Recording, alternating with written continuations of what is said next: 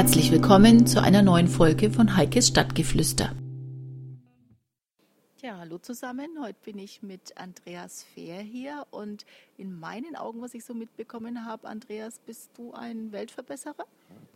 Ja, so ein bisschen auf jeden Fall liegt es mir sehr daran, äh, Wandel mitzugestalten. Ja, ob wir die Welt dadurch besser machen, müssen andere beurteilen, aber mein Interesse beruflich und privat ist schon ähm, der urbane Raum und den Wandel hin zu einer nachhaltigen Gesellschaft. Auf Andreas bin ich gestoßen über die Weltretter Jam. Was genau bitte ist eine Weltretter Jam? Äh, das ist der fränkische Ableger von einer weltweiten Veranstaltung, die sich Global Sustainability Jam nennt. Jetzt dieses Jahr das vierte Mal stattfindet, auch das vierte Mal in Nürnberg. Und nachdem die Franken ja es nicht so mit dem Englischen haben, haben wir versucht, einen möglichst pfiffigen Begriff dafür zu finden. Und wir sind jetzt hier weniger die Idealisten, aber uns liegt schon daran, in der Veranstaltung Lösungen zu finden für die Herausforderungen unserer Zeit. So, und jetzt möchte ich natürlich wissen, ganz genau, was ist es, was verbirgt sich dahinter, welche Herausforderungen sind es und wie konkret geht ihr damit um? Also Hintergrund hinter der Veranstaltung ist sicherlich das eine, sage ich mal, das Thema Service Design und diese Methode und Mindset in, in der Welt bekannter zu machen. Eben weil sie sich unheimlich gut eignet, um auch solche ja, ähm, Prozesse, wo mehrere verschiedene Akteure zusammenkommen und gemeinsam gestalten sollen, das zu organisieren und dann auch durchzuführen. Das andere ist äh, das Thema Nachhaltigkeit, was ja leider mittlerweile auch so, ein, so, eine Blase geworden ist. Alles ist nachhaltig und es interessiert eigentlich keinen mehr weil wir das schon äh, diesen Wandel, sage ich jetzt mal, bräuchten. Und wir befassen uns, ja, inspirieren uns gegenseitig. Wir versuchen, Themenschwerpunkte zu setzen oder Möglichkeitsräume aufzumachen. Aber da das eine weltweite Veranstaltung ist, hat es immer so je nach Region eine eigene Färbung. Gemeinsam haben wir aber ein, ein Schlagwort, einen Begriff oder eine äh, Zeichnung, Inspirationsquelle, von dem wir dann in den 48 Stunden aus loslaufen. Und Ziel ist es dann nach 48 Stunden einen Prototypen von seiner Idee, der erlebbar ist, äh, zu präsentieren. Das ist Schlagwort jetzt schon mal 48 Stunden. Also die Weltretter Jam ist in der Tat eine Veranstaltung, die an einem Wochenende stattfindet. Ihr wisst aber vorher nicht, um was es geht, habe ich rausgehört. Nee, wir sind völlig blank. Also wir kriegen am 21. November, am Freitag, kriegen wir von dem globalen Organisationskomitee ein Video zugespielt, das wir dann abends um ja, zwischen 18 und 20 Uhr zeigen werden. Das wird also weltweit äh, gezeigt. Das ist also der Startpunkt, den wir alle gemeinsam haben. Und da erfahren wir dann den Punkt, von dem wir loslaufen. Also das, äh, bei der allerersten Jam war das Superhero das Schlagwort.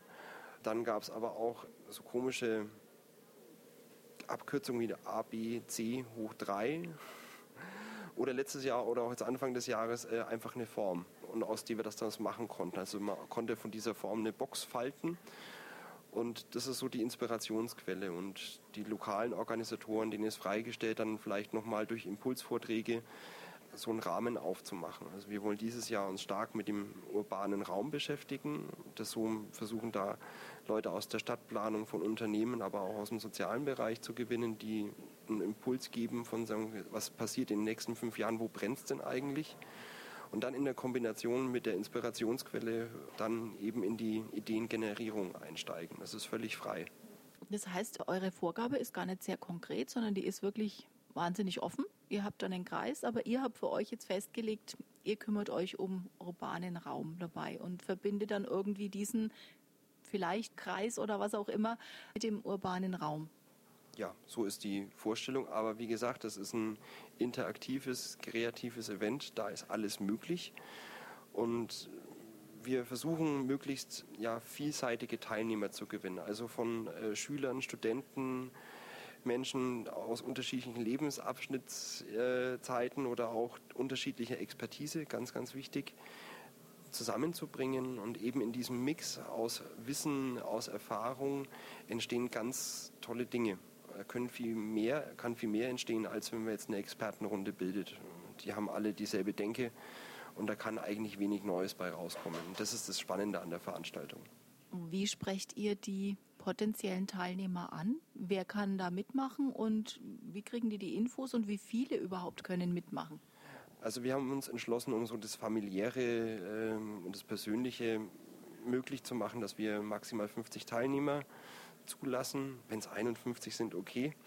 Ähm, wir versuchen, die Jam zu promoten über die Webseite von Blue Pingu, der Organisation, die da als Veranstalter dahinter steht, über eine eigene Webseite, über äh, Facebook, über jetzt Auftritte während der Webweek zum Beispiel bei Veranstaltungen dafür zu werben. Wir haben Karma Konsum, den Blog von Christoph Harach, der für uns promotet. Wir haben verschiedene Medien wie Unternehmer.de, Nürnberg und so, ähm, du jetzt auch, die sich von uns haben begeistern lassen und jetzt sagen, hey, das unterstützen wir, machen wir mit und ja, knüpft natürlich auch das Netzwerk von den bestehenden Jammern immer wieder an. Und das ist schön. Letztes Jahr zum Beispiel hatten wir eine Mitarbeiterin von der UNO aus der Schweiz mit dabei, äh, jemanden aus Skandinavien, äh, ein Italiener. Ähm, es ist also eine ganz bunte Mischung, weil wir auch über diese Service Design Community halt auch gehen und immer wieder neue Leute aufploppen und die bei uns dann mit dabei sind. Und das ist spannend.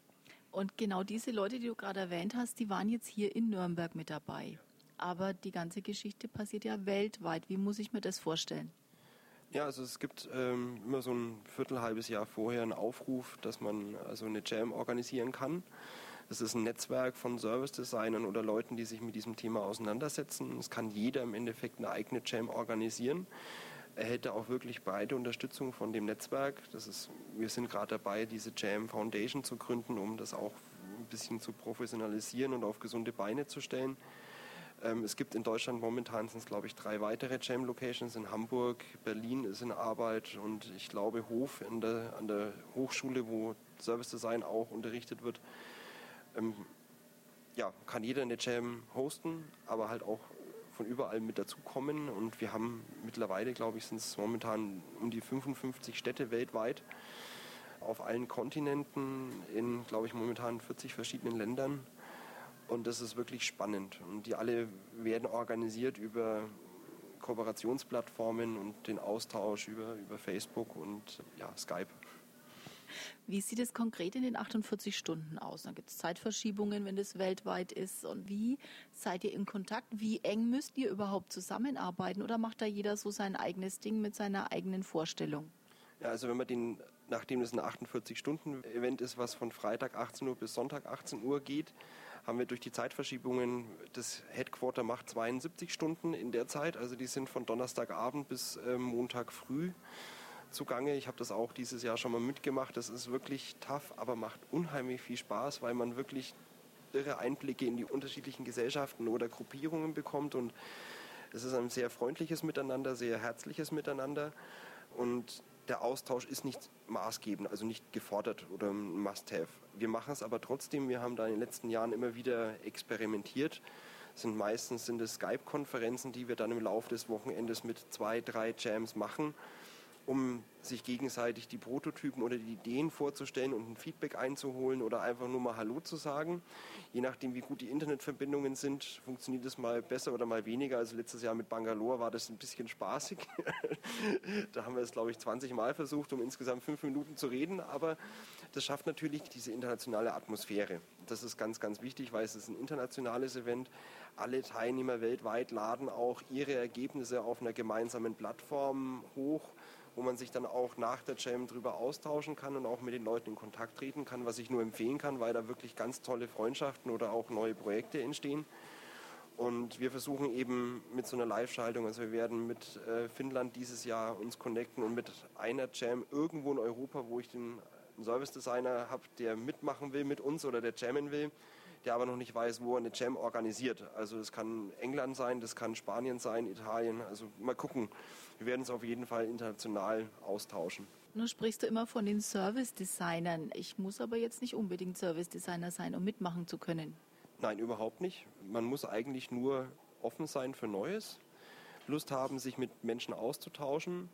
Und das Spannende bei dem Ansatz ist eben, dass wir wie bei in der Musik bei einer Jam, wo also jeder, der irgendein Instrument spielen kann, sich treffen kann und sich einbringen kann. Genauso funktioniert das hier auch. Man wir haben schon das Ziel, dass jemand, der da sich die 48 Stunden Zeit nimmt, neben einer Menge Spaß und neuer Kontakte natürlich auch neue Methoden mit nach Hause nimmt, die er dann in seiner Arbeit oder in seinem äh, Umfeld dann ein, einsetzen kann. Aber es ist keine Voraussetzung, sondern es ist ja eigentlich das Anliegen, den Leuten was zu vermitteln und das zu lernen. No, habt ihr euch ja die Nachhaltigkeit auf die Fahne geschrieben. Das heißt, ich stelle mir jetzt vor, gerade jetzt von der letzten Jam, da ist jetzt irgendwo was übrig geblieben, was nach wie vor funktioniert. Was ist es und wie sieht es aus? Wir laden ja die Ergebnisse, die Ideen weltweit auf eine Plattform hoch. Die werden unter Creative Commons License veröffentlicht. Das heißt, solange ich damit kein Geld verdiene, kann ich die Ideen nehmen, weiterentwickeln und halt die Ideengeber sozusagen nennen. Sollte ich damit Geld verdienen, muss man die Ideengeber natürlich mit einbeziehen. Aber es gibt mittlerweile auf der Plattform, glaube ich, so 600 verschiedene Projektideen, wo also ein, sag ich mal, ein Erklärvideo von den Prototypen dabei ist, also wo man sieht, wie Leute mit dem Prototypen interagieren. Dazu natürlich alle möglichen Materialien. Teilweise gibt es ein Business Model Canvas, wo was heißt, was, was musst du tun, um das Ding jetzt in sechs Wochen auf die Straße zu bringen oder umzusetzen. Also das ist aber unterschiedlich, was die Leute da in den 48 Stunden schaffen, an Begleitmaterialien zur Verfügung zu stellen. Und was war es vergangenes Jahr? In, in Nürnberg, ach das sind, ich hoffe, ich vergesse jetzt niemanden. Es gab eine Projektidee, die sich mit dem Thema erneuerbare Energien und äh, Energiewende auseinandergesetzt haben, die sich also Gedanken gemacht haben, wie kleinere Dörfer oder Kommunen unabhängig werden können und wie das Ganze auch aufgebaut werden sollte, damit es realisierbar ist. Dann gab es eine Gruppe, die hat sich das Thema Kreativität ausgesucht. Die haben also ähnlich wie das Erfahrungsfeld der Sinne hier in Nürnberg einen Erlebnispfad im Wald zum Thema Kreativität für Groß und Klein ausgedacht, wo man dann also an verschiedenen Stationen Kreativitätstechniken ausprobieren konnte und so das erleben konnte und vielleicht sich inspirieren oder ermutigen lässt, selber kreativ zu werden. Und dann hatten wir noch eine App, wo es darum ging, dass Leute Sachen äh, austauschen können und sich gegenseitig auch in allen Lebenslagen unterstützen können in der Nachbarschaftshilfe, so ein bisschen orientiert. Also durchaus Sachen, die nach wie vor noch funktionieren. Ja, auf jeden Fall, die würden funktionieren. Es gibt auch selber ein Projekt, was ich bei der allerersten Jam mitentwickelt habe. Das ist ein Erlebnisbuch für Kinder mit sehr entspanntes Konzept der Adventure Hero. Das kann man mal googeln, das wird man sicherlich finden oder auch bei uns auf der Jam-Seite. Das ist ein Projekt, wo ich sage, das ist eigentlich klasse und ich hätte Lust drauf, das umzusetzen. Mir fehlt aber leider die Zeit und auch die finanziellen Mittel, um das zu tun. Ist es schwierig, die 50 Teilnehmer hier in Nürnberg, spreche ich jetzt mal nur an, zu finden? Oder habt ihr da eher eine Warteliste, weil sich zu viele anmelden? wir haben leider keine Warteliste. Das wäre mal ein Traum, das mal hinzukriegen. Wir schwanken sehr stark von der Teilnehmerzahl. Also bei der allerersten waren wir bei 40, dann hatten wir mal wieder nur 20, dann waren es aber wieder mal 30. Letztes Jahr waren wir 15. Das hängt auch immer ein bisschen mit zusammen, was sonst noch so geboten ist in Nürnberg. Und letztes Jahr hatten wir so eine kleine Doppelung, da waren einfach auch zu viele spannende Events. Das ist uns aber egal, weil uns macht es Spaß und wir sagen, okay, wir jammen auch mit fünf Leuten. Je mehr, desto besser, weil dann einfach mehr Austausch entsteht und deswegen versuchen wir dieses Jahr noch mal ein bisschen mehr die Werbetrommel zu rühren und auch äh, bundesweit noch mal irgendwo wahrgenommen zu werden. Aber es ist halt auch gerade für Franken wirklich ein sehr innovatives Format und vielleicht manchmal nicht so ganz zu durchschauen, was wir eigentlich wollen. Versuch mal gerade aufzuklären. Diese 48 Stunden, wie viele Stunden schlaft ihr in der Zeit? Unterschiedlich. Ja, es kommt auf die Teams drauf an. Also ich mache auch notfalls 48 Stunden durch, weil ich ja die Teams dann auch betreuen möchte als Mentor, ihnen mit Rat und Tat zur Seite stehe. Letztes Jahr waren wir ganz brav, da haben wir, glaube ich, um 12 äh, aufgehört und um früh um 9 wieder angefangen. Das ist aber kein Muss, also das ist frei. Also wir geben einen gewissen Rahmen vor, wann es Essen gibt, ja, wann mal Pausen gemacht werden oder gewisse Punkte im Lauf der Jam, wo wir einfach auch vom Global Headquarter Vorgaben kriegen, wie bis Samstagabend um 18 Uhr müssen alle Gruppen sich auf der Plattform registriert haben, weil sonst die Server zusammenbrechen, wenn das alle am Sonntag um 16 Uhr machen.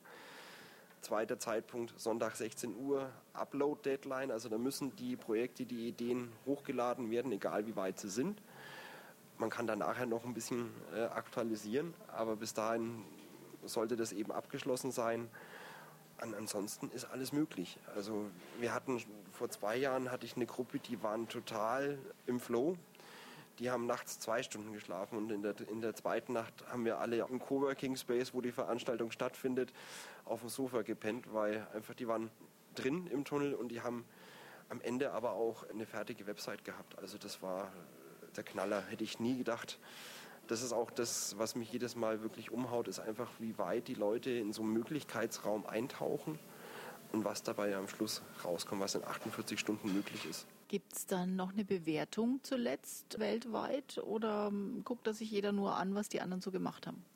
Eine Bewertung, also es gibt kein Ranking, was jetzt die coolste Idee war. Wir werden in Nürnberg dieses Jahr wieder die Option zur Verfügung stellen, dass äh, Leute, die das umsetzen wollen, auch äh, von uns unterstützt werden mit einem Coworking, äh, Gruppenarbeitsplatz, mit vielleicht einer Firma, die ein bisschen Geld zur Verfügung stellt und Mentoren, um die Umsetzung zu gestalten. Und ihr diskutiert äh, mit den anderen Ländern dann ähm, eure Ideen noch oder ist das variabel? Es ist natürlich ist es, äh, wenn man was entwickelt hat und das auch in dem Moment mit Begeisterung tut, dann freut man sich natürlich über Feedback. Deswegen ist es immer schön, wenn sich die Teilnehmer dann gegenseitig auf der Plattform die anderen Projekte auch angucken, was die anderen so äh, gemacht haben. Das ist natürlich, hat ein bisschen was mit Anerkennung auch zu tun, da freut man sich drüber. Wir werden es nicht bewerten. Also wir werden vielleicht so, ja, das, das werden sowieso nur coole Projekte sein. Es ist, ist auch nicht, ich finde, dass so ein bisschen Competition ist zwar immer ganz gut, aber ich muss nicht immer Erster werden. Also kann ich mir davon auch später nichts kaufen. Es ist einfach, ich denke, das Erlebnis auch wichtiger. Und wie gesagt, wir stellen nur Möglichkeiten zur Verfügung, dass man es dann auch vielleicht umsetzt, was wir sehr schön fänden. Letzte Frage. Was ist das spannendste Land, das dieses Jahr dabei ist? Das ist gemein. Gibt es nicht. Sind alle spannend. was, was mich immer wieder, ähm, also in Ägypten und in Teheran, das ist für mich jedes Mal eigentlich eine, eine besondere Show. Berührt mich ganz besonders, weil einfach wir, wir erfahren so viel Negatives eigentlich aus diesen Ländern. Wir haben so einseitig, sage ich jetzt mal. Und es gibt da wirklich auch dort, wie überall, tolle Menschen, die sehr engagiert sind, die mit dem Zustand der Gesellschaft nicht zufrieden sind und was versuchen, was zu verändern. Deswegen, das haut auch alle aus der ganzen Community eigentlich immer wieder wirklich um, was da passiert. Also wenn man dann Frauen in Burka sieht, die eine Perücke aufhaben und, und Rubber Chicken in der Hand und im Hintergrund ist ein riesengroßes Eierteuer Komini-Bild. Ja, es ist wirklich äh, immer überraschend. Aber ich muss sagen, dadurch, dass wir uns immer wieder mit Australien oder auch mit jetzt äh, Bangalore oder auch mit, mit Brasilien austauschen während der Jam und das abwechselnd ist, diese unterschiedlichen Eindrücke sind spannend. Ja. Also in Mexiko, ich kann mich erinnern, vor zwei Jahren habe ich nachts nach der Jam, nachdem ich mal ein bisschen geschlafen habe und nicht sofort einschlafen konnte, mir so ein paar Livestreams angeguckt, bin ich irgendwo auf eine Jam in Mexiko gestoßen. Die hat einen riesengroßen Tisch voll mit Lego und Duplo. Da waren 20 Mann außenrum gestanden. Es lief lauter Techno. Die haben Tequila getrunken aus Flaschen und haben da stundenlang, also ich habe dann früh auch nochmal geguckt, da waren die immer noch am Feiern und kreativ arbeiten. Es ist einfach so unterschiedlich, so bunt, ja, wie, wie wir Menschen sind, wie, wie die Gesellschaften sind, ist dann auch die Jam. Und das ist eigentlich das Spannende, sich dann nach der Jam in den Wochen danach auch einfach mal die Zeit nehmen, die ganzen Bilder, die da in den 48 Stunden generiert werden, die ganzen Ideen anzugucken und Kontakt mit den Leuten aufzunehmen. Das ist super, weil die alle das gleiche Mindset haben. Das ist spannend. Also du freust dich wieder drauf und ich wünsche dir viel Spaß dabei. Dankeschön, ja, ich habe schon ein leichtes Fieber. und ich hoffe, dass sich viele davon anstecken lassen. Ich kann es wirklich nur empfehlen. Jeder, der sagt, okay, 48 Stunden ist mir vielleicht zu viel, man kann auch einfach so im Coworking Space vorbeikommen und mal so langsam reinschnuppern und vielleicht bleibt mir der ein oder andere ja dann noch hängen. Vielen Dank.